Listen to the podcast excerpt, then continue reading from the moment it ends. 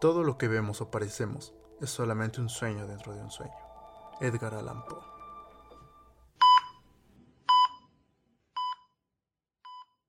Quieras o no, le damos un valor muy nulo a la vida. Dicen por ahí que no sabes lo que tienes hasta que lo pierdes, y en este caso hasta que alguien muy cercano parte de esta vida.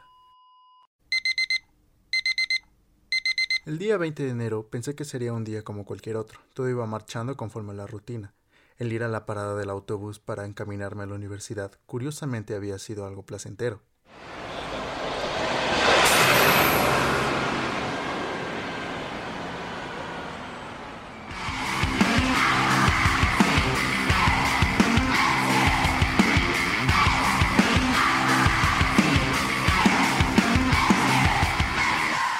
canción favorita iba retumbando en mis audífonos para ir con aún más ánimo a mis clases. Sorpresivamente, el autobús pasó vacío y me tocó un lugar por más añadir bastante acogedor.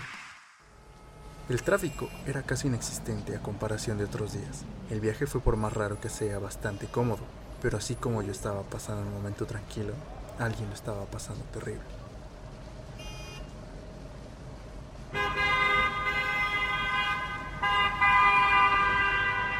Bajé en la parada frente a la universidad.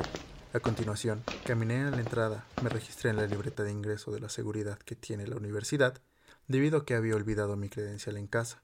El tomar clases se había vuelto algo monótono, pero las personas que me rodean, a pesar de ser pocas, son las que me hacen más interesantes los días.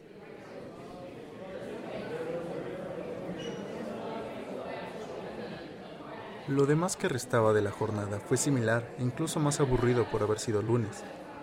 Mi único escape era sacar la energía que no gasté en el gimnasio, pero antes ir a casa a comer algo ligero. El camino fue de igual modo al de la mañana, sin mucho tráfico y bastante competente por parte del chofer. Estando a unas calles de casa, me invadió de la nada un sentimiento de nostalgia, tristeza y vacío, casi al punto de que mis ojos se llenaran de lágrimas.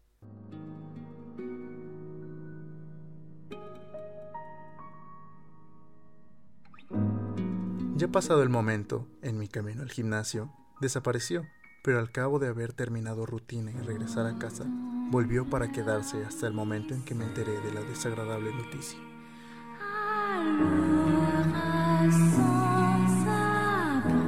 Mi madre, al llegar del trabajo, me dijo que mi madrina había fallecido a las 4 de la tarde.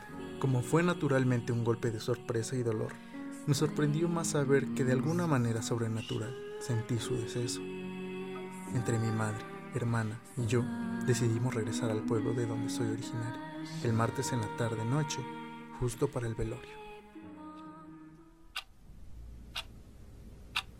El dolor de recordarla fue el que me consoló esa noche mientras el reloj sonaba, más teniendo ese recuerdo de que exactamente el primer día del año nos visitó de sorpresa.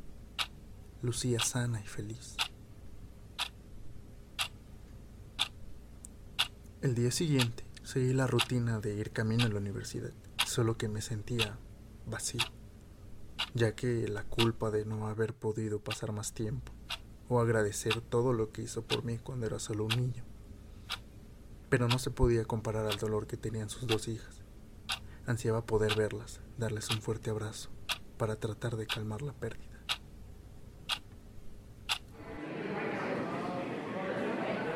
No soporté el ambiente de la universidad, así que decidí regresar a casa, donde podría estar solo con el dolor.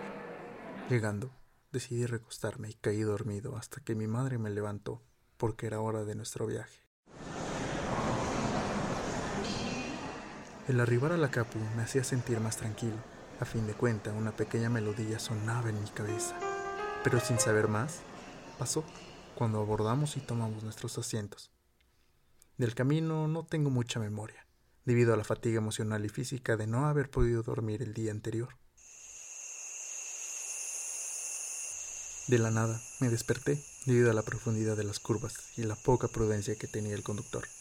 Luego del ajetreado viaje para llegar a la casa de mi querida difunta, tuvimos que tomar un taxi que nos llevara al cerro donde está la casa. El taxista nos dejó en la iglesia.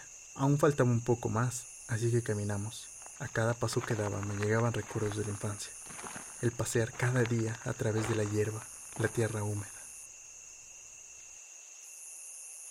Como era natural, al entrar a la sala principal todos se quedaron asombrados de vernos después de trece años, y yo, al ver el féretro, volvió a mi mente aquella melodía.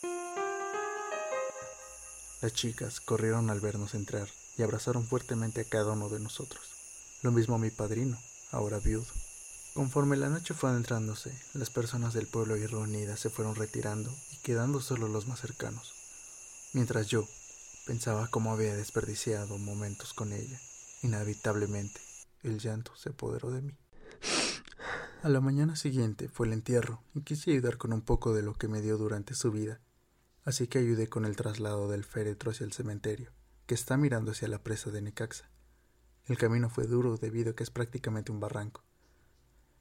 Al terminar y ver la postal, mi mente no pudo dejar de pensar en esa melodía que se convirtió en una canción completa que comencé a cantar entre dientes mientras bajaba el ataúd a la tierra.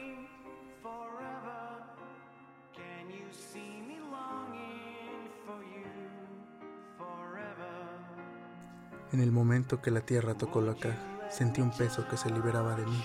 Sentía una paz que no es descriptible y supe que ella tendría vida eterna en mi memoria.